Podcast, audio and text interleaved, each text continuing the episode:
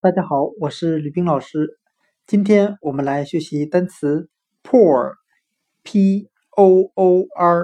表示穷的、贫穷的。我们可以用谐音法来记忆这个单词 poor，p-o-o-r，穷的。它的发音很像汉语的 poor，，破破旧的破。再加上一个儿子的儿，表示儿化音。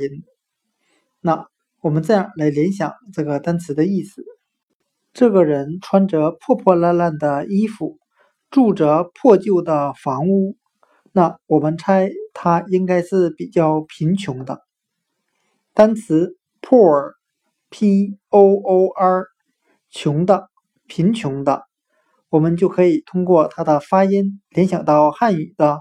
破，破旧的破，再加上一个儿子的儿，在这里表示儿化音的含义。